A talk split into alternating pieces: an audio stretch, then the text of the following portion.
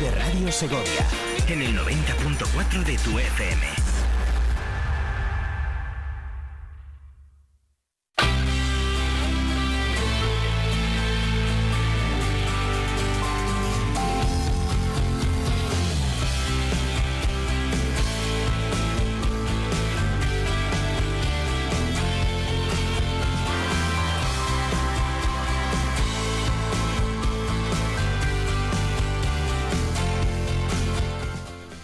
Saludos señores, muy buenos días, ¿qué tal están? Son las 8 de la mañana. Puntuales, aquí estamos en Vive Segovia, en Vive Radio en el 90.4 de FM, esta jornada de martes, este 28 de noviembre, seguimos en la última semana en la que despediremos este mes y daremos paso a diciembre, el mes que por excelencia todos vamos un poquito de cabeza, primero porque viene con dos eh, festivos, el puente de diciembre y después eh, con todas las celebraciones de Navidad, incluido ese sorteo con el que será el pistoletazo de salida el 22 de diciembre. Habrá tiempo de irles contando todo lo que Segovia va a tener en el mes de diciembre, pero nosotros lo que queremos es contarles lo que hoy ocurre en la ciudad, cómo despertamos, cómo amanecemos y un montón de contenidos eh, con los que estar junto a todos nuestros oyentes.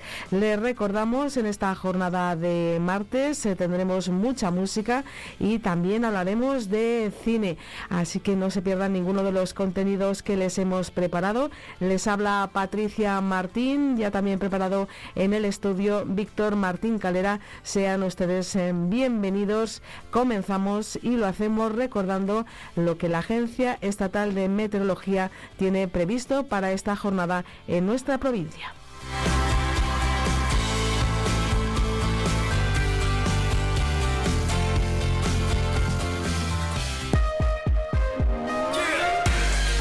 El tiempo en Vive Radio Segovia.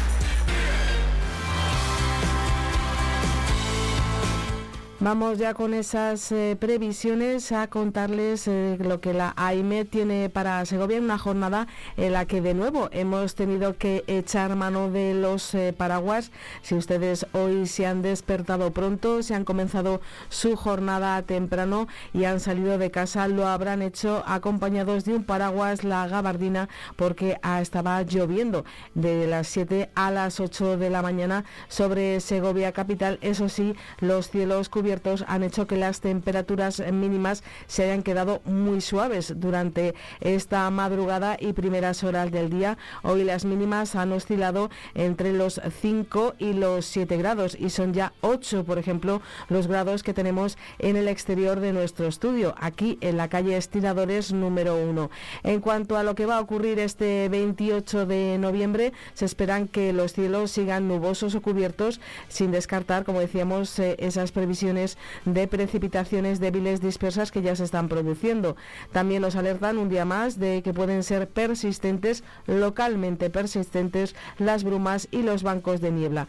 En cuanto a esas temperaturas eh, mínimas, ya se lo hemos contado, en ascenso, hoy han estado muy suaves, por encima de los 5 eh, grados, mientras que las máximas van a estar en ligero descenso. Hoy se esperan temperaturas, según las diferentes comarcas de la provincia de Segovia, entre los 9 y los 13 grados de máxima. En cuanto a los vientos, siguen soplando del oeste al suroeste y de carácter flojo. No son unas, eh, como ven, unas predicciones eh, malas. La lluvia nos va a acompañar durante la mañana y también recuerden que los cambios más significativos van a producirse en la segunda mitad de la semana. A partir del jueves se lo iremos contando. Hay quien dice que vamos a ver nevar.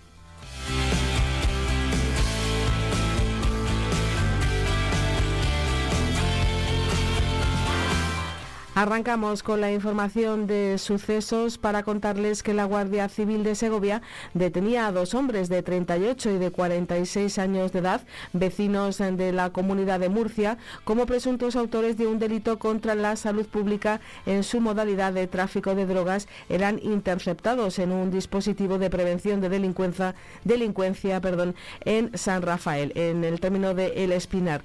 Durante este operativo se paró un turismo, viajaban dos personas. Los agentes observaron una actitud de intranquilidad en ambos, por lo que se procedió a una inspección del vehículo y también un registro corporal superficial. Se comprobó entonces que transportaban una mochila que transportaban en el asiento trasero, contenía casi 6 gramos en pastillas de MDMDA, más de 18 gramos de speed en 9 bolsitas y 10 gramos de ketamina. Además, escuchen bien, de un total de 1.665 euros en billetes de curso legal.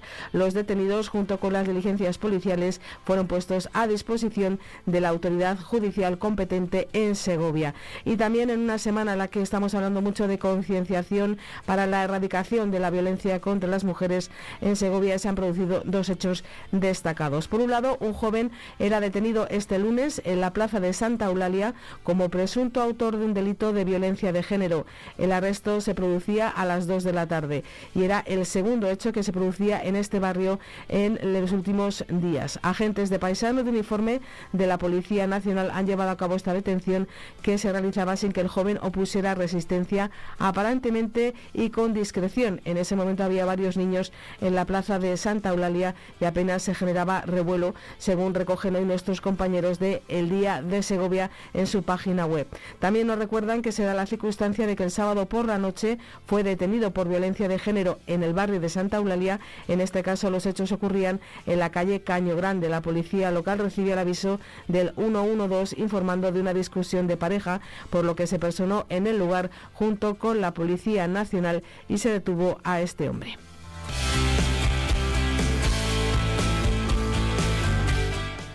Vamos a contarles eh, más eh, noticias. Nos seguimos poniendo al día y lo hacemos hablando del Ayuntamiento de Segovia, que ha anunciado que habilitará dos espacios de aparcamiento disuasorio durante los eh, días del próximo puente festivo, es decir, entre el 6 y el 10 de diciembre, cuando se prevé una importante llegada de visitantes a Segovia. Al mismo tiempo, se reforzará la señalización para facilitar la llegada de los visitantes al aparcamiento subterráneo de la calle de José Zorrilla. Uno de los aparcamientos disuasorios se establecerá en la finca de propiedad municipal situada entre las carreteras de Palazuelos de Eresma y la carretera de la Granja frente a las oficinas de urbanismo con una capacidad cercana a los 250 vehículos, según informa el ayuntamiento. Dada la distancia de este punto con el centro de la ciudad, durante estos cinco días, del 6 al 10 de diciembre, se establecerá un sistema de autobuses lanzadera con frecuencia de salida cada 30 minutos y un precio de un euro por viaje que partirá de la zona de entrada de la piscina municipal y finalizará en la plaza de artillería. Al mismo tiempo, al mismo tiempo se mantiene sin variación esos servicios ordinarios que tiene ya el sistema de transporte comparada ante el colegio de la cooperativa Alcázar. También se establecerá como refuerzo para el aparcamiento la explanada del antiguo recibimiento que tiene una capacidad de 75 plazas. El espacio permanecerá abierto para este fin también entre los días del puente, desde el día festivo del 6 de diciembre hasta el domingo 10. Y nos seguimos poniendo al día, lo hacemos de la mano de nuestro compañero Víctor Martín Calera, que nos habla de muy buenas noticias. Muy buenos días, Víctor. Muy buenos días, Patricia, y a todos nuestros oyentes. El Consejo Social de la Universidad de Valladolid ha celebrado el acto de entrega de sus premios de Innovación Educativa 2023, que han recaído en tres proyectos presentados por la Escuela de Ingeniería Informática del campus de Segovia y por las facultades facultades de Medicina y de Educación y Trabajo Social del campus de Valladolid. El acto estuvo presidido por el rector de la UBA, Antonio Largo, y contó con la participación del presidente del Consejo Social, Óscar Campillo, y de la directora de Universidades e Investigación de la Junta de Castilla y León, Blancares. Todos ellos destacaron el esfuerzo de los galardonados por adaptar la enseñanza a las necesidades del entorno actual a través del desarrollo de iniciativas educativas tan innovadoras como las galardonadas. Los profesores Jorge Silvestre Vilches y Miguel Ángel Martínez Prieto recogieron el Premio de Innovación Educación 2023 por el proyecto Agilizando los procesos de enseñanza-aprendizaje con UBA Gile. Eh, que ambos coordinan en la Escuela de Ingeniería Informática de Segovia. Ubagile es un proyecto que consiste en el diseño de una metodología docente que utiliza los fundamentos de la, de la educación ágil para planificar y desarrollar procesos de enseñanza-aprendizaje en forma de proyectos de aprendizaje, adaptando al contexto educativo un amplio abanico de prácticas ágiles de uso generalizado en las organizaciones más innovadoras. Así se centra en obtener un producto de aprendizaje de acuerdo con las competencias que se espera que adquiera el estudiante.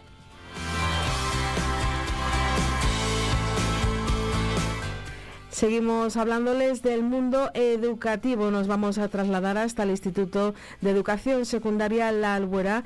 Durante la jornada de ayer llevaban a cabo la presentación de unas jornadas de las que se sienten muy orgullosos. Sus primeras jornadas de emprendimiento. Era una jornada llena de conferencias, de ponencias y van a desarrollar también un concurso de ideas y las actividades se van a mantener hasta el próximo jueves, hasta el 30 de noviembre. Vamos a escuchar a varios responsables, tanto del propio instituto y de este programa de apoyo al emprendimiento para jóvenes, también a Iria Heredia desde AG, la Asociación de Jóvenes Empresarios de Segovia, y Marian Pozuelo desde la Cámara de Comercio, porque tanto FES como AG como la Cámara se han sumado a esta iniciativa del Instituto La Albuera.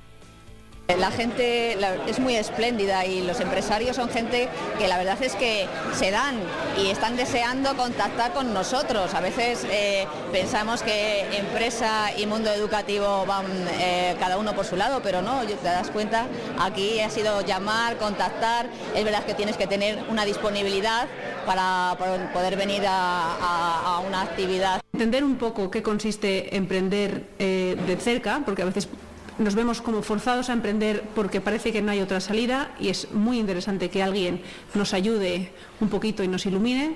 Y en el otro sentido también para nuestros socios porque van a estar en contacto con sangre nueva y nunca se sabe de dónde pueden salir oportunidades laborales, oportunidades profesionales y oportunidades de crecimiento y yo solo espero que esta sea la semilla de futuras colaboraciones entre la Asociación de Jóvenes Empresarios y la comunidad educativa que consideramos fundamental para, un buen crecimiento de toda la sociedad. Así que de verdad muchísimas gracias por incluirnos. Crear esa semilla en todos los jóvenes para que emprendan, que no se olviden que luego una vez que ellos arranquen por el emprendimiento desde Cámara o desde FES, les podemos seguir apoyando en esos años que son vitales, en los dos primeros años, para arrancar la actividad hasta que consoliden y que bueno pues yo creo que lo que ha comentado Beatriz de ir de la mano todas las instituciones, todos los centros, pues para bien de todos los alumnos que es de lo que se trata.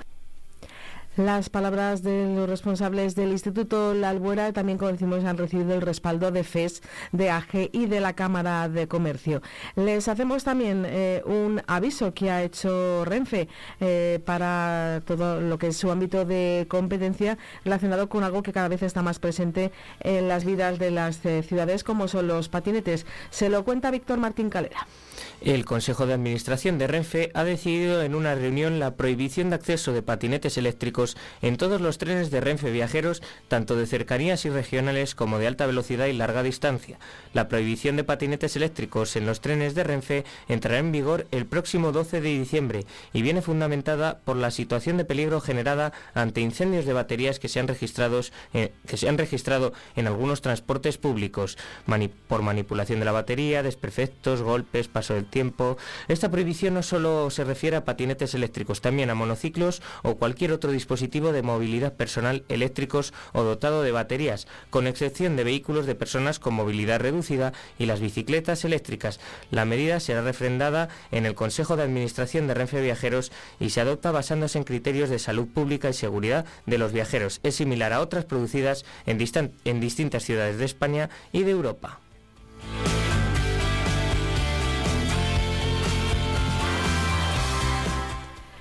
Recuerden que ayer les contábamos eh, la noticia de que el vicepresidente primero de la Diputación Provincial, José María Bravo, iba a ocupar un importante cargo, una de las vicepresidencias, de la Federación Regional de Municipios y Provincias, eh, pues también habrá más representación de Segovia porque también les contamos eh, que en esa asamblea, la número 17, la Asamblea General de la Federación Regional de Municipios y Provincias de Castilla y León, que se celebró en Valladolid, una concejala y teniente alcalde Rosalía Serrano del Ayuntamiento de Segovia ha sido nombrada vocal de la Comisión Ejecutiva. Y vamos a seguir poniendo noticias encima de la mesa y también que tienen que ver porque son noticias buenas para la provincia de Segovia. Están de enhorabuena un establecimiento hostelero. La Junta de Castilla y León, a través del Museo de Segovia y con la colaboración de la Asociación de Amigos del Museo, organiza un ciclo de conferencias dedicado a las ciudades de los celtíberos. El programa de charlas se desarrolla hoy y mañana y también el 12 y 13 de diciembre en el Salón de Actos del Museo. Todas las conferencias comienzan a las 7 de la tarde y la asistencia está abierta a todo el público interesado. El ciclo hace un recorrido desde las ciudades celtas en Europa hasta las que se localizan en Segovia, pasando por otros enclaves relevantes de la península. Desde finales del siglo IV a.C. y hasta la conquista romana, el territorio oriental y meridional de la actual provincia de Segovia fue el ámbito de desarrollo de varias ciudades pertenecientes a la etnia arévaca de los celtíberos. El profesor de la Universidad Complutense de Madrid, Gonzalo Ruiz Zapatero, ofrecerá el martes eh, ofrecerá hoy la primera de las ponencias que versará sobre las ciudades celtas de Europa.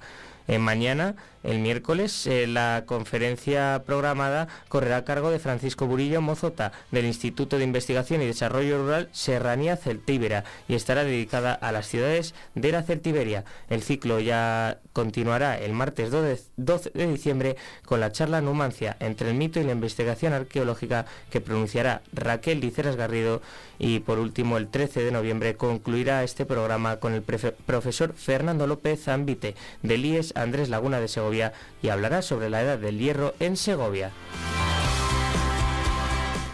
Con estas conferencias en el Museo de Segovia para hoy, para mañana y para los días 12 y 13 de diciembre ponemos aquí el punto final a nuestro primer repaso informativo. Ya saben que volvemos con las noticias en torno a las 9 y 5 de la mañana. Antes, muchos contenidos por delante.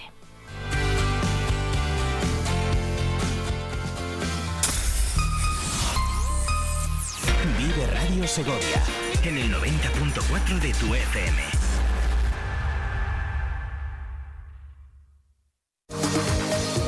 La mejor moda de chico y chica en leño. Hay promoción de vaqueros increíble. Dos jeans de chico por 49,99 euros y dos jeans de chica por 39,99 euros. Tu tienda de jeans en el Centro Comercial Luz de Castilla, Segovia. Leño, maneras de vestir. La 8 Segovia Televisión, el Día de Segovia Vive Radio y Octaviano Palomo ponen a la venta la Lotería de Navidad. El 58.758 que lo tenemos depositado en Caja Rural. Adquiere tus participaciones de 10 euros en Supreme Delicates en Alimentación Gourmet en calle Cronista Lecea 11. Bayón Multicentro, Paseo Conde de Sepúlveda 7. Calzados, Sombría Montarelo José Zorrilla 70. Óptica Damián en Ezequiel González 37. Masigal Radio en calle Los Coches 6. Y José Redondo Fotógrafos, Plaza de la Corredera 16, El Espinar. Corre y compra el número de la suerte que se acaba. Combustibles Carbonero. Somos distribuidores oficiales de Repsol. Venta de gasóleos a domicilio en toda la provincia de Segovia para calefacción, agrícola y automoción. Te llevamos AdBlue a granel a domicilio. El carburante limpio, eficiente y seguro. Ahora con servicio propio. También te ofrecemos luz y gas. Donde nadie llega, llega Combustibles Carbonero. Llámanos 921 56 2020. 32 jornadas gastronómicas de caza en el restaurante La Matita. Hasta el 3 de diciembre, venga a degustar nuestras especialidades con la mejor carne de caza. En Collado Hermoso, restaurante La Matita. Si estás pensando dónde celebrar la comida o cena de Navidad, se pone a tu disposición una revista digital donde podrás ver y elegir diferentes menús de los mejores restaurantes de Segovia y provincia. Y si después de la celebración no quieres conducir, tenemos precios especiales en nuestros alojamientos. Para más información, entra en la web hostelería y turismo de Segovia.es o en sus redes sociales. se os desea felices fiestas.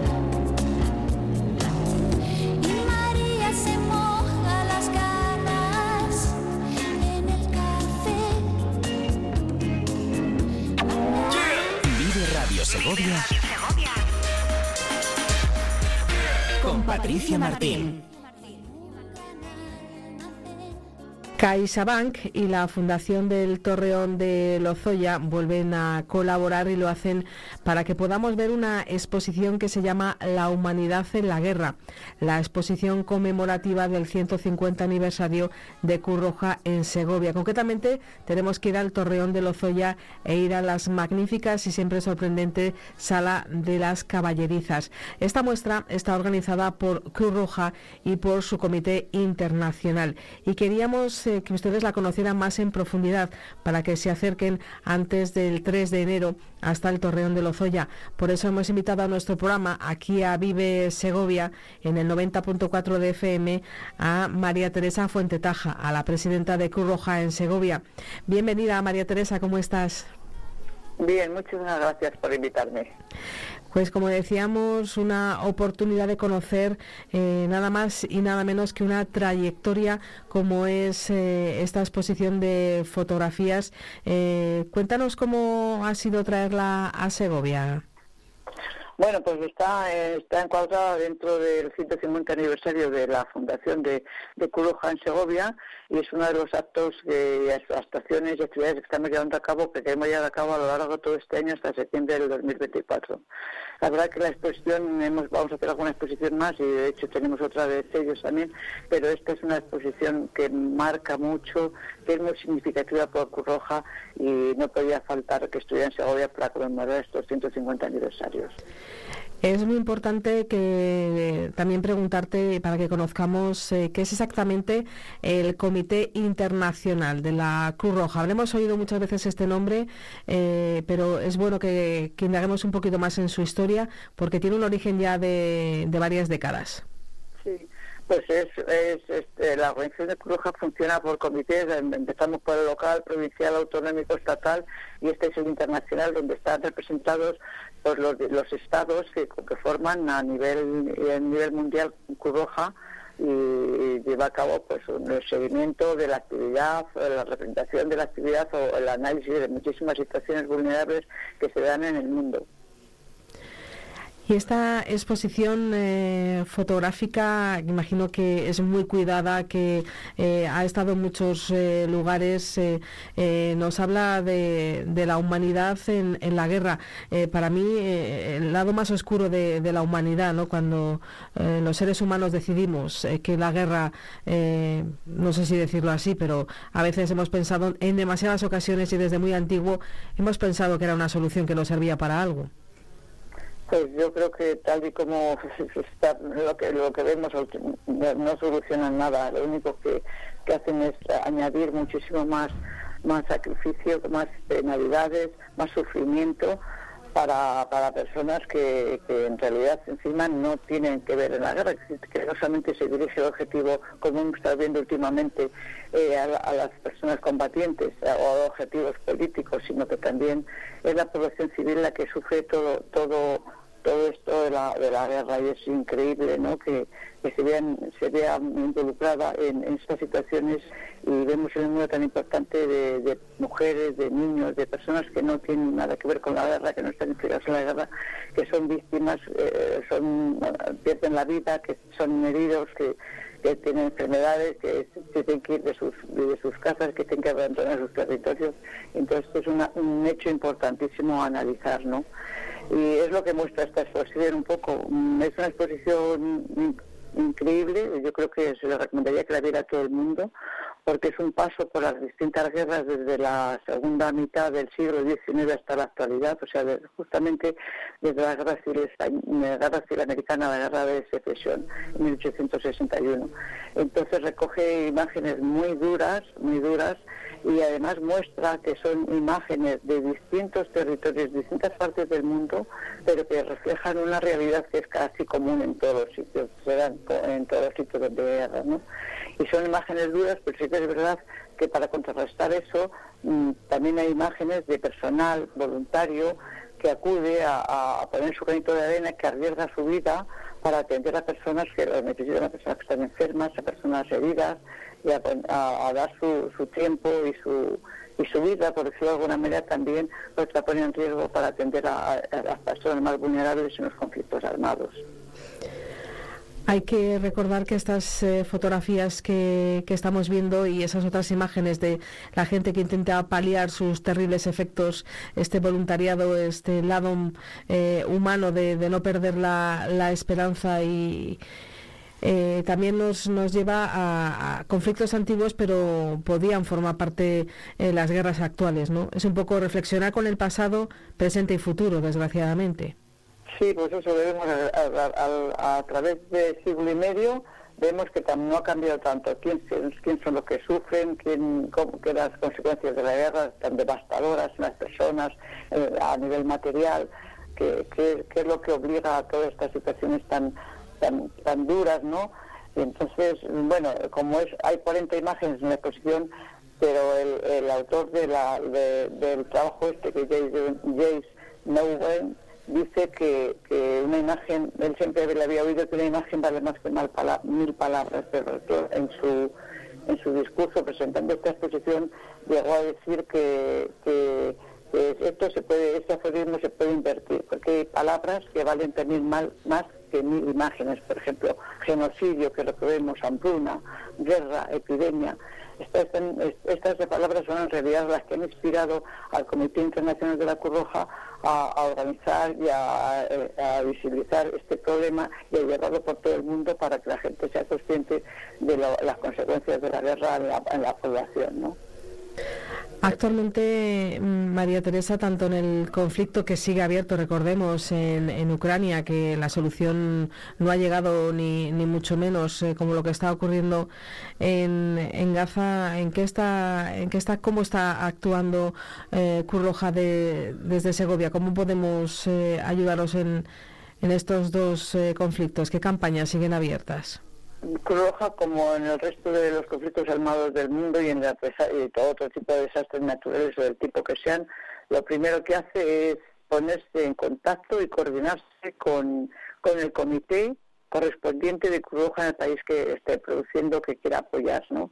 Si bien sea de Cruz Roja o bien de la media de una roja en función del, del tipo de país que sea. Entonces, ponerse al servicio del comité de, estatal del país que donde está, se ha producido el, la crisis, por decirlo de alguna manera, y entonces colaborar con ellos en lo que sea necesario, porque son los que saben en realidad qué es lo más importante hacer, qué es lo más urgente hacer, qué es lo prioritario, en lugar de pedir pedir ayuda a alimentos, pues a lo mejor es prioritario entre otras cosas, pues se pone en servicio y trabaja de forma coordinada con los comités de los países donde se producen los desastres.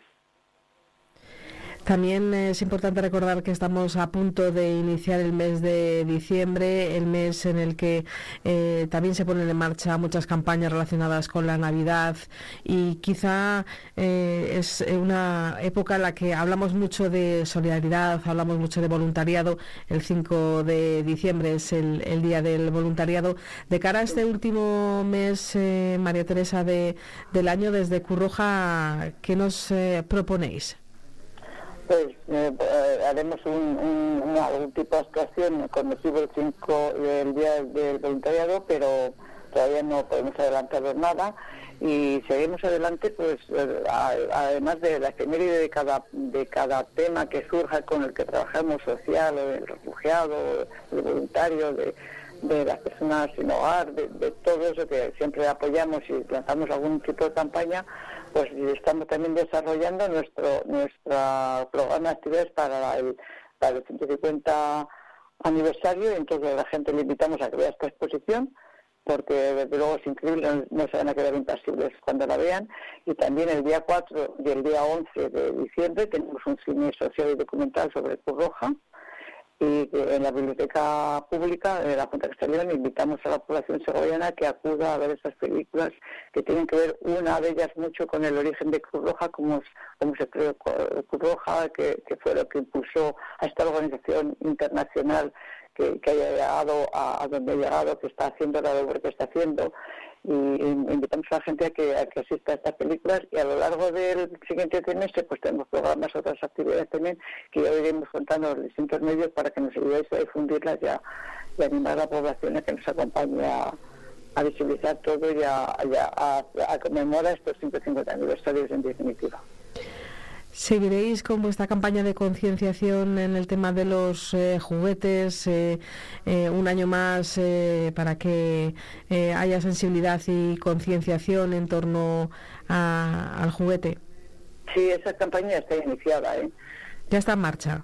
Ya está en marcha, sí, ya está en marcha, ya se está bueno, en realidad los juguetes se van a recoger a primeros de diciembre en, el Censo Carrefour, pero aparte de eso, pues ya tenemos abierta la campaña de colaboración con muchísimas empresas que nos van a que nos, que, nos apoyan en la campaña, que nos van a facilitar a través de los, grupos de atención que ellos tienen o con los que trabajan, nos van a facilitar pues bienes y servicios, recogida de juguetes o aportación económica y ya está, ya está en marcha perfectamente para, para, para conseguir que, llegue a, a, muchos niños de toda nuestra provincia eh, un juguete, que no se quede nadie sin ningún juguete a través de, la, de Carrefour, ya te he dicho, de la Caixa, de empresas segovianas, para que ningún niño que esté en situación vulnerable se quede sin ningún juguete. Y si que tenemos en cuenta que sean juguetes, pues de, juguetes nuevos, no bélicos, que, que promueva la igualdad de oportunidades y, y tengan que sean educativos, por supuesto, para que, sean con juguetes que consigamos trabajar todos esos aspectos importantes cuando los niños participen y, y jueguen con ellos, ¿no? Este aniversario de Cruz Roja también imagino, María Teresa, está sirviendo para eh, poner en valor y recordar el fuerte vínculo que siempre ha existido eh, con, Segovia de la Cruz Roja, esa presencia, ese voluntariado que, sigue llegando eh, de todas las edades, también siempre Cruz Roja mirando a la juventud. ¿Estáis en plena forma? Sí, la verdad que sí, vamos, tenemos un Mm, bueno, ya sabes que Cruz Roja es una asociación, una entidad de voluntarios y para voluntarios y con voluntarios, o sea que el, voluntariado es eje fundamental. Si no existiera, no Cruz no sería lo que es y no se podría llegar al número tan importante de gente que llegamos año tras año, ¿no? En, el caso de Segovia, pues lo hacemos a través de, tenemos casi 900 personas voluntarias que están repartidas por los distintos programas que, desarrollamos y en función de, su tiempo, de sus capacidades, de sus intereses, pues intervienen o participan con un sector determinado, en un programa determinado en función de, lo que a ellos les gusta también, ¿no? Y es una labor importantísima sin la cual no, no podríamos ir adelante de ninguna de las maneras, Seguiremos eh, contándoles aquí en Vive Segovia ese programa de ese calendario de actividades que va desarrollando eh, Cruz Roja para celebrar sus 150 eh, años de presencia en Segovia. Agradecemos siempre la colaboración de su presidenta de Maite Fuentetaja para contarnos con todos los detalles y quedarnos sobre todo con que hasta el 3 de enero hay una visita imprescindible al Torreón de Lozoya. Bueno, y por cierto, añadir que la visita puede ser guiada a las 6 de la tarde, martes, miércoles, jueves y viernes a las 6 de la tarde, no hay falta concertar visita, hay un, personal voluntario, profesor de, profesor de historia, que decía la exposición para quien lo quiera, eh, que le interese. Y la verdad que es muy documentada, es muchísimo más interesante. Entonces, para que para que lo sepa la población segoviana también si quiere añadir, unirse a, este, a esta actividad. A las 6 de la tarde es cuando se produce... La visita guiada. Pues Martes, miércoles, jueves y viernes de martes a viernes a las 6 de la tarde. Tengan en cuenta si pueden, aprovechen esa oportunidad de ver la exposición eh, de, de, una forma guiada y mucho más explicativa. Seguimos en contacto, María Teresa. Un abrazo muy grande, un saludo. Un saludo para vosotros, muchas gracias.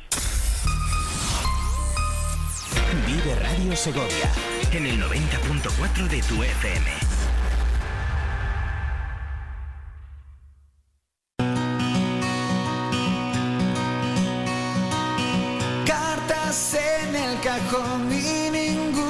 De amor.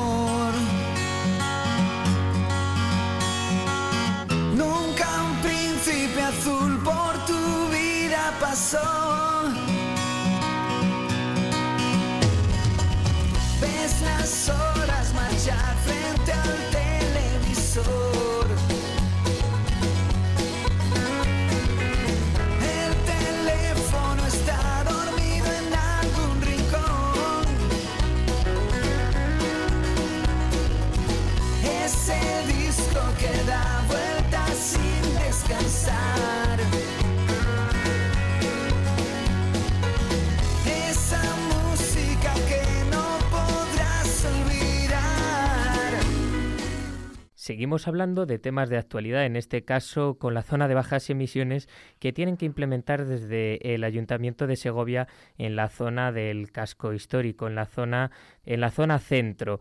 Eh, esto viene marcado, como decíamos anteriormente mi compañera Patricia y yo, por la Unión Europea. Son directrices que al final tiene que cumplir los ayuntamientos de más de 50.000 habitantes, como es el caso de Segovia. Por lo tanto, parece ser que se va a implementar a partir del año que viene, a finales del año que viene y eh, vamos a ver cómo afecta a los vecinos, a los turistas, a los comerciantes.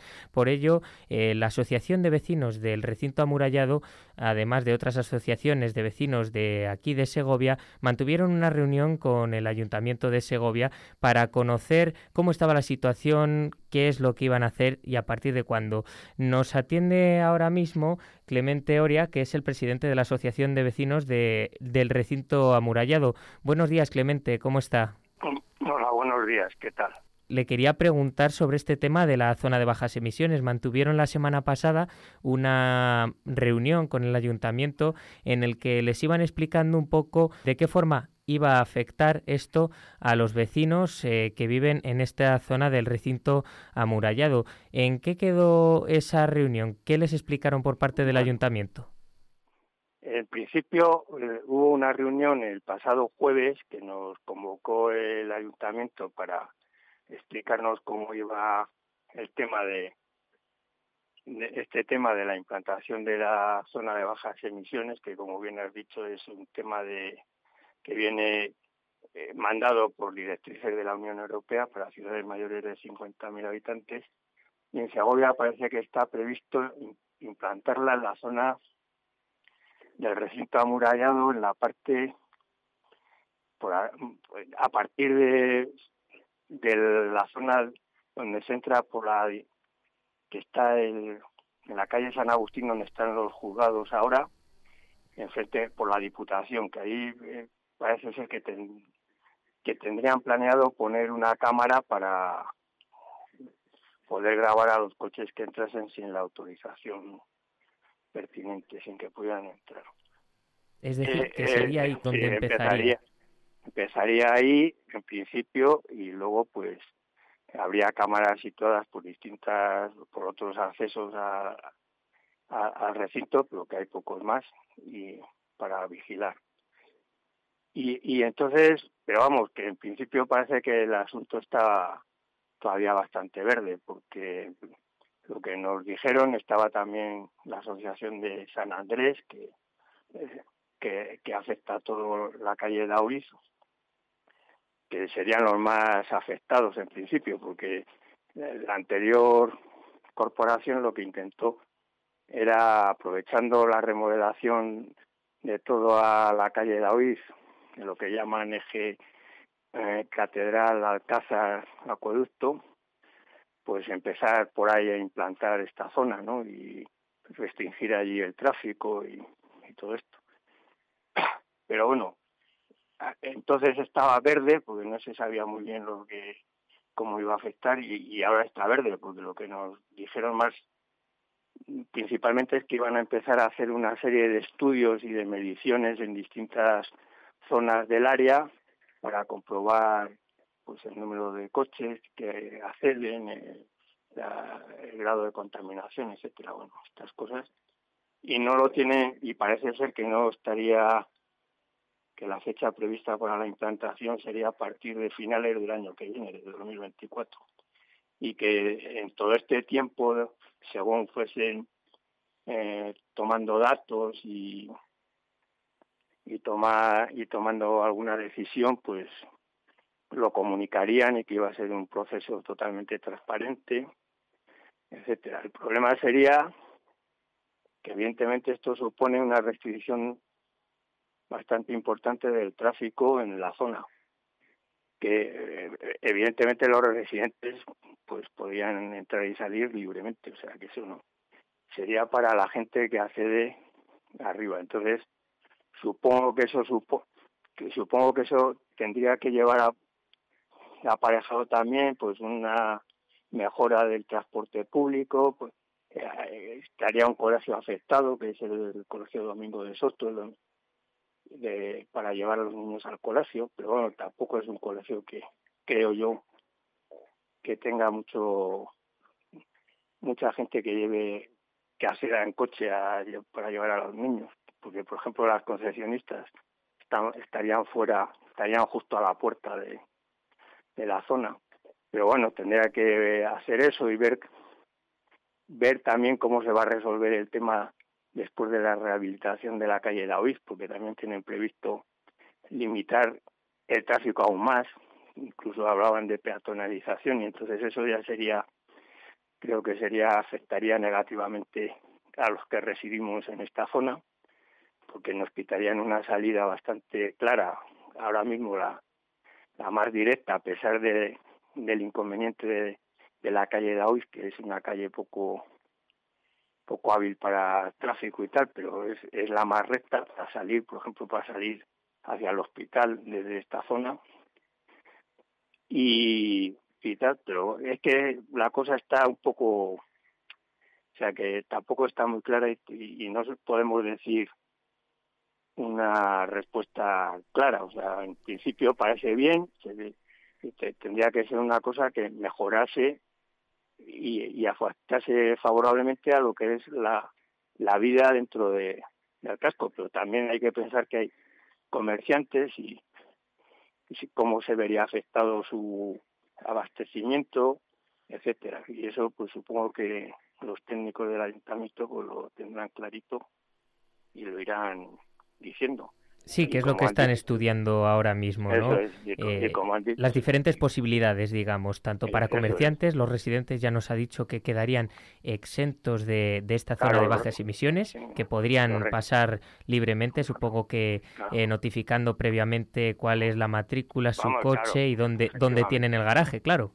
Sí, sí, eso está claro, donde, donde eh, el domicilio y el coche, la matrícula. Pues como ahora hay el tema de la hora y por la zona esta, pues más o menos eh, sería una cosa parecida. O, o el pasar por la plaza, porque ahora mismo el paso por la plaza, aunque no sé en la práctica cómo se está llevando, pero en teoría está restringido.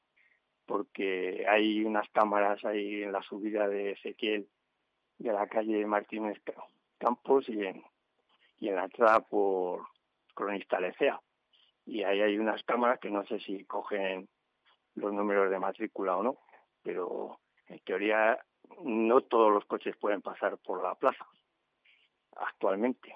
Sí, eso es verdad, que en ese aspecto a la Plaza Mayor solo pueden pasar pues eh, ciertos vehículos, vehículos autorizados, como nos decía, por lo tanto en esa zona no afectaría, digamos, del todo. Ya afectaría más lo que ha dicho usted, a la zona de Daoiz y a la zona eh, justamente de los juzgados, donde está enfrente del Palacio de la Diputación. Toda, la entrada. Y luego también, claro, tendría que arbitrarse una manera de ver cómo hay que tener en cuenta que mucha gente, vamos, la residencia, los residentes fijos del casco de, de, la zona esta son personas en su mayor parte mayores que, y habría que arbitrar también un sistema para que hijos y familias pudiesen llegar al domicilio para pues para llevarlos o traerlos o Sí, por cualquier tipo de urgencia, incluso las visitas, digamos, que sea eh, facilitarles el acceso. Y, el, mismo para los que quieran venir aquí, pues habría que ver, no sé yo, me ocurren pues acuerdos a lo mejor con con los parking estos que hay en las oblatas o el de la Plaza Oriental, de forma que sean más baratos o se puedan coger abonos o cosas para dejar el coche allí y poder acceder tranquilamente. O sea que no sé, pero bueno, todo eso, como no tampoco está nada decidido pues, y ni nos han comunicado ninguna decisión, pues no podemos decir nada. Sí, que ahora es el periodo de prueba, que están eh, recopilando las opiniones de los vecinos, de las asociaciones que viven en estas zonas que se van a ver afectadas por el tema de, de la implementación de esta zona de bajas emisiones. Y bueno, le quería preguntar sobre qué piensan los vecinos, qué es lo que les transmitieron a ustedes, que son los representantes, eh, antes de ir a esta reunión con el Ayuntamiento de Segovia. La impresión es que en principio se quiere hacer de una manera eh, evidentemente no consensuada porque es imposible tal, pero sí tener en cuenta la opinión de vecinal y la, gente afectada y sobre todo informando de cómo de los pasos que se van dando y, qué es lo y decisiones que se van tomando y pues si los vecinos pues tenemos algo que aportar al tema que yo creo que básicamente sería eso procurar que la calle de Aoiz yo creo que no debería peatonalizarse de manera dura, porque entre otras cosas por aquí también hay, hay, hay en la zona esta de San Andrés, en la plaza de la Merced al lado, hay una zona de aparcamiento de la cual no está muy sobrado esta zona de, sitios de aparcamiento y tal. Pero bueno, como pero bueno, eso son sugerencias y luego pues supongo que lo harán como espero que, que hagan todos de, la mejor manera que sepan y puedan. Y, y, que sí que tengan en cuenta un poco las necesidades, ya digo, de los vecinos y de los comerciantes que hay en la zona que también son muy importantes que se mantengan en la zona para mantener la vida aquí porque ahora mismo hay pocos pocas comercios de, de los denominados de barrio, vamos, grandes superficies y tal, pues aquí no hay ninguna, claro. Pero de barrio hay pocos y ultramarinos y se necesitan tiendas de abastecimiento de estas, de, pues eso, de lo que se llama comercio de barrio, para que la gente no tenga que salir fuera de, de su zona a comprar, ¿no? Entonces, pues supongo que todo eso pues tendrá que conjugarse de alguna manera para, para no ahuyentar ya definitivamente a la gente que vive por aquí y mandarnos a todos fuera, que es lo que parece que en algunos casos se intenta. Muchísimas gracias por atendernos, por contarnos cómo fue esta reunión, cuáles son más o menos los planes que tiene ahora mismo el ayuntamiento con esta zona de bajas emisiones, que es lo que nos ha dicho que ahora mismo está en un periodo de estudio en el que van a tomar datos de tráfico, de contaminación en diferentes puntos, van a poner también pues paneles informativos y cámaras para, para ver esta serie de datos, ¿no?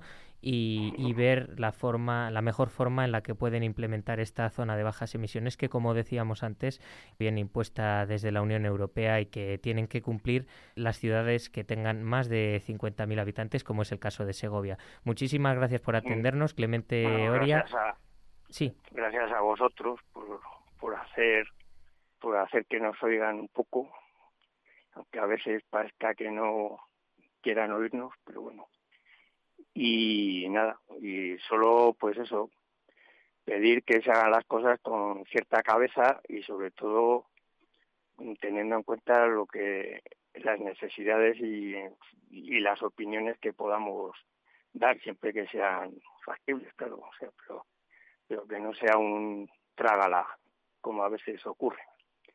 Y nada más. Por supuesto, muchas, pues. Muchas, muchas gracias y nada, para lo que queráis y, y si, porque ahora mismo ya he visto que poco, poco podemos aportar, porque lo que se sabe es, es poco, pero bueno, dentro de lo que sea para sentar unas bases de partida, que está bien siempre.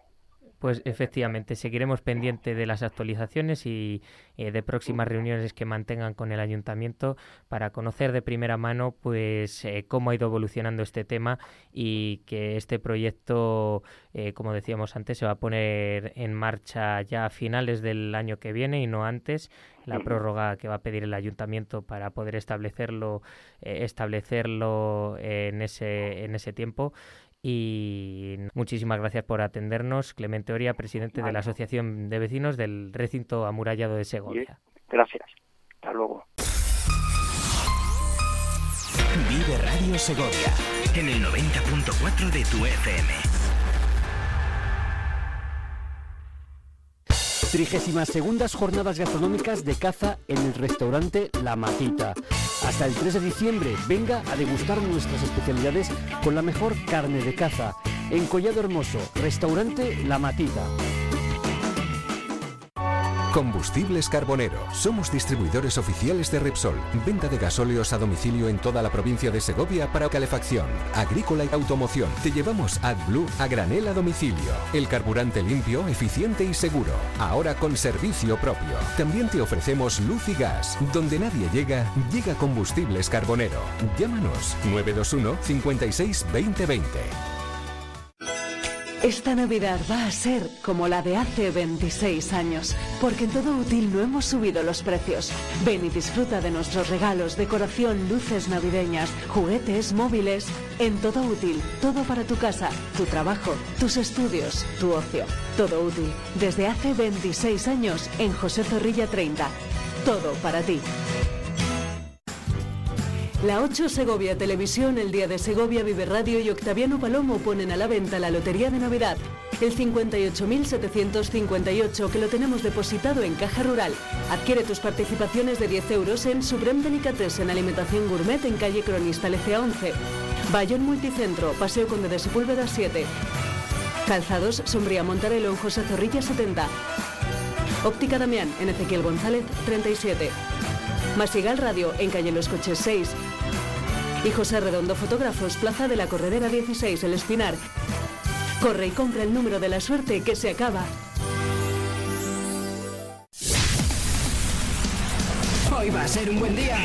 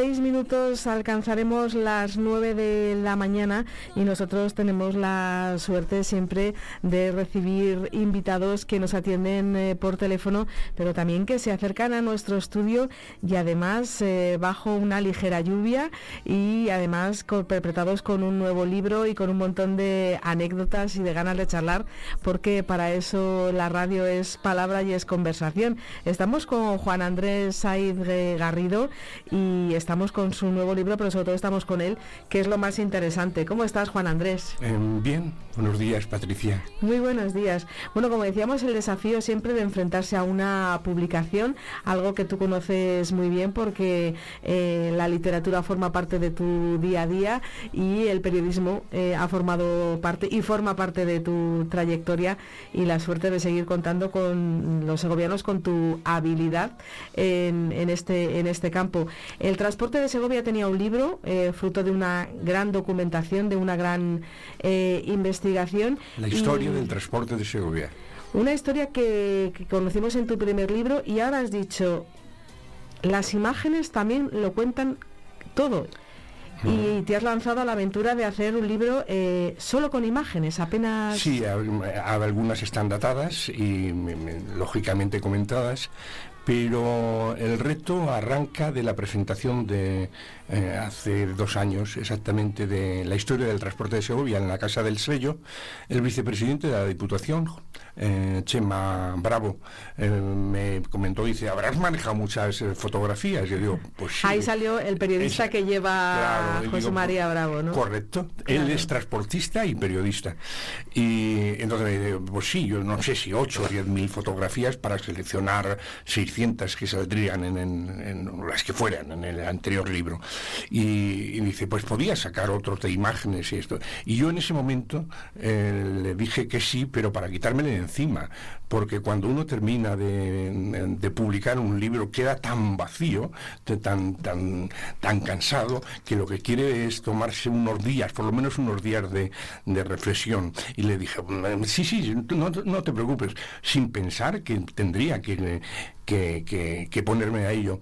Y además el transporte se da una circunstancia que es una actividad que siempre cumple. Tú ahora mismo pides eh, 20 camiones o 10 autobuses para que te hagan un servicio eh, para Televisión Segovia y para la Vive Radio y, y- y aparecen aquí a la hora que tú los digas. Entonces un, hay que un transportista siempre cumple su palabra. Siempre cumple su palabra, aunque pierda. Aunque pierda, lo aprendí de, eh, algunos transportistas antiguos, eh, Sindo en concreto, que decía, siempre hay que cumplir la palabra. Dice, es posible que pierdas dinero en ese viaje, pero mantendrás el cliente y el prestigio. Qué maravilla. Eh, pues, Pues es una lección que, que podemos aplicar eh, a todas las profesiones. Eh, Sí, el, ah, Cumplir la el- palabra- el cumplimiento, la palabra dada, la puntualidad eh, y la tendencia a la excelencia. Y que la mentira tiene las patas muy cortas. Muchas veces si eh, hay algún fallo o alguna cuestión hay que reconocerlo y asumirlo. Eh, en fin, el mundo del transporte no es ajeno a la condición segoviana. Los segovianos somos arrieros, venimos de arrieros de, las tierras de, de la campiña segoviana que llevaban eh, la harina para, la, para el pan de Madrid y, no sé, y de todas las actividades que ha habido, la pizarra, eh, la cal, etcétera, transportadas por mulos, por carretas. Toda la historia de Segovia está relacionada con el transporte y hoy día, en el siglo XXI en concreto, nos encontramos de que esto se ha transformado de tal manera de que el transportista es además un empresario de vanguardia que tiene que estar al tanto de las nuevas tecnologías, de las nuevas incorporaciones técnicas, los vehículos em, tremendos eh, en calidad, en avances, eh, y sin embargo que contaminan menos que un vehículo particular que un coche particular. Y todo eso pues es fruto de una de una profesión que ha evolucionado por lo, con los años, con los siglos, eh, pero que va muy dentro de lo que es la personalidad eh, no- segoviana. No tenemos mar, entonces hemos tenido que crearlo a través de las carreteras y a través de las carretas, los bueyes, los animales de carga, las camionetas, los autobuses, las diligencias, los camiones, y en fin. los- un- una provincia que por su situación geográfica siempre ha sido cruce de caminos. Hombre, Por supuesto, es la puerta abierta de la Castilla mm, agraria, ¿eh? con los nuevos territorios que se abren más abajo, Madrid capital, y todo lo que se va repoblando a lo largo de, de la historia de la Edad Media y luego después, es decir, Segovia, mm, estamos aquí eh, en la falda del Guadarrama, pero somos vanguardia eh, de, de culturas y vanguardia, lógicamente, en recobijo de, de hoy día lo que es el, el- el turismo, el turismo de arte, el turismo de calidad, el turismo de mesa, bueno, y que no hay que abandonar nunca los frutos de la tierra. Y todo eso necesita una comunicación. Sin el transporte es imposible dar luz y dar voz y dar cauce a lo que es el futuro de Segovia. El transporte por carretera de personas y de mercancías es fundamental, un servicio público esencial necesario para Segovia y para España. Estaba eh, intentando eh, reflexionar, eh, hablábamos de, en el caso de Juan Andrés Garrido, José María Bravo, eh, ambos periodistas, ambos transportistas, eh, esa vinculación entre, entre dos profesiones, porque al fin y al cabo estaba pensando, un transportista también lleva noticias, Bueno, no solamente lleva noticias, va y sino- viene con toda la información, Vamos- con... Ah, claro, pero vamos a arrancar de Cervantes, que dice, el que viaja mucho ve mucho y sabe mucho. Nadie más culto que aquel que viaja con los ojos abiertos y un transportista lógicamente acumula ese conocimiento y ese saber. Y entonces eh, es lógico que lleves vinculado a actividades culturales. Eh, en la última etapa, Setra se está caracterizando, por ejemplo, de realizar un certamen de relatos literarios internacional que, bueno, que tiene su, su- prestigio y también de fotografía. Y estos dos libros, lógicamente, vienen a hacer una pequeña aportación al patrimonio cultural de Segovia, al haber recopilado eh, no solamente datos y documentación, sino una cantidad inmensa de fotografías que ha sido posible gracias a la generosidad de muchas personas e instituciones, empezando por Diputación de Segovia, el Archivo de Cuellar, la um, De Historia y Arte de San Quirce, la Fundación Torreón de Lozoya, es decir, y personas como Rafael Ruiz, Rafael eh, Cantalejo, eh, Pedro Luis Peñas, eh, no, no lo sé, todos los, Juan Francisco Sae Pajares, son coleccionistas, documentalistas, amantes de la fotografía y conocedores de todo, que mantienen viva lo que es el pasado de Segovia, pero no para mirarnos el ombligo, sino para saber que el futuro se tiene que hacer con los mimbres que hay de los aciertos del pasado y no cometer los errores.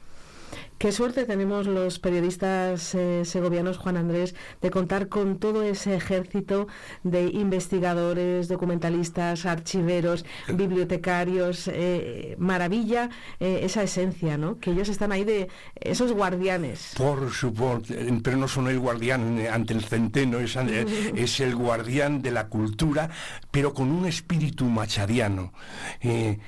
En cuestiones de cultura y de saber, solo se pierde lo que se guarda, solo se gana lo que se da.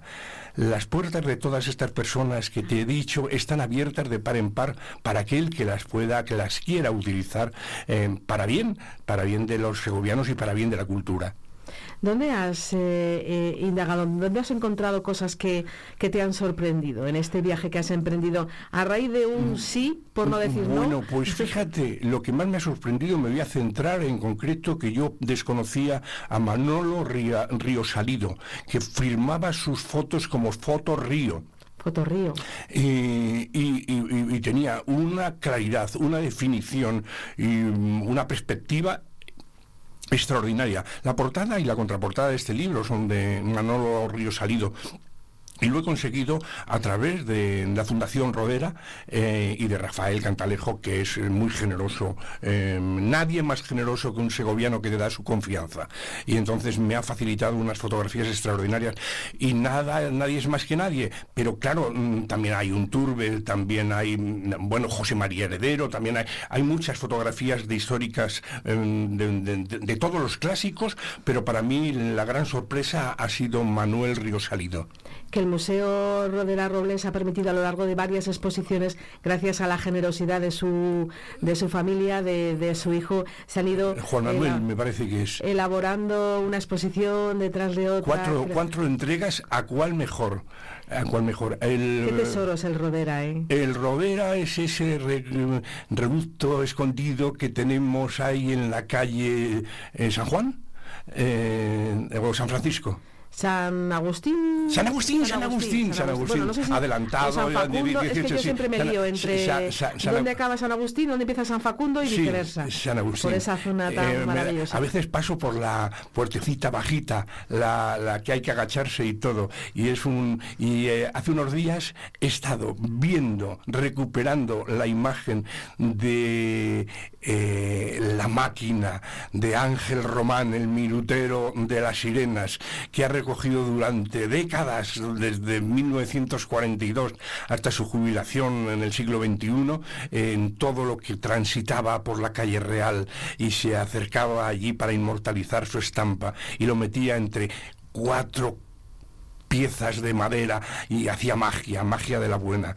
Y esa, ese instrumento ha quedado ahí recogido eh, eh, eh, en el Rodera, que yo no sé si se quedará de forma permanente, porque me parece que ha sido un legado de la familia... Sí, lo ha cedido los hijos sí, de Ángel, y, y Javier. Sí, claro, también fotógrafos y personas, Javier, fotógrafo, Ángel está en, el- en la Fundación Torreón de Lozoya, persona comprometida con la cultura y, y me parece muy bien. y nada, y, todo ese mm, eh, racimo de, de museos que tenemos en Segovia no tienen que hacer competen- competencia despiadada entre ellos, ni muchísimo menos, sino divulgar que Segovia es ciudad de museos, el museo permanente que imprime el acueducto, el alcázar y, mm, y la catedral, pero luego después, pues nada, hay que pasar por el Torreón de Lozoya y el Rodera. El Rodera para mí ha sido un hallazgo en concreto este, este gran eh, fotógrafo que es Manuel Río Salido. Luego, quiere decir, eh, Juan Andrés, que a lo largo de toda nuestra historia, los fotógrafos, quienes han documentado, los fotoperiodistas, quienes han documentado, eh, siempre le han dado importancia a- al transporte, siempre se han fijado en las estaciones, en las Ajá. empresas, eh, siempre nos llama mucho Es- la atención los vehículos. Claro, es muy, es muy, es muy sugerente, muy atractivo el mundo del transporte. En- de pequeños, pues todos queríamos ser eh, camioneros, autobuseros, con- encima de un camión como tu padre o como tu abuelo, etcétera, etcétera. Y todo eso va mucho eh, y es muy fotográfico. Y los fotógrafos de Segovia, los clásicos, los Unturbe, eh, José María Heredero, eh, que, era una persona entrañable y con una sensibilidad extraordinaria. Y todos han recogido no solamente los, los animales de carga, sino también hay fotografías interesantísimas de lo que ha sido la evolución del transporte ya mecanizado a del motor. Eh, bueno, he tenido que indagar, eh, pero ya ha ido, han ido saliendo. Hay, hay, en este libro habrá eh, 600 y pico, casi 700 fotografías, eh, y es, eh, para una felicidad hay alguien que me dice, oye, ya voy con la tercera vuelta. Bueno, como tiene muchos santos, pues fenomenal, ya la gente lo está disfrutando. Me encanta esa manera de decir, darle la vuelta a los libros una y otra vez a una publicación, a un libro. Juan Andrés, te voy a pedir que estés siempre muy cerquita de este estudio de radio, Bueno, yo- porque yo- ha sido maravilla eh, esta conversación y creo que nos debemos otra, más personal, Buah. más sobre tu trayectoria. Mira, eh, llevo Y- la radio en la sangre, para mí la radio es viva. En mi experiencia, en mi primer programa de radio en Onda El Espinar, en El Espinar, se llamaba Asignatura Pendiente porque tenía pendiente esa asignatura y también por culto a las películas de Garci que tienen la radio como compañera fundamentalmente. Eh, y claro, yo me siento aquí muy feliz, eh, no solamente por tu calor, sino por el calor de ca- de esta casa. Gracias, Juan Andrés. Estoy seguro de que hablaremos de cine, de periodismo y, y colaboraremos con otras eh, entrevistas. De verdad que no cambies nunca. No, no, bueno, si cambiamos a mejor. Si no, Eh, todo, todo la- la- la- los, los que somos jóvenes lo somos toda la vida y lo mejor está por venir. Y con esa voz maravillosa, un abrazo. Radiofónica. Radiofónica totalmente. Gracias, Juan Andrés.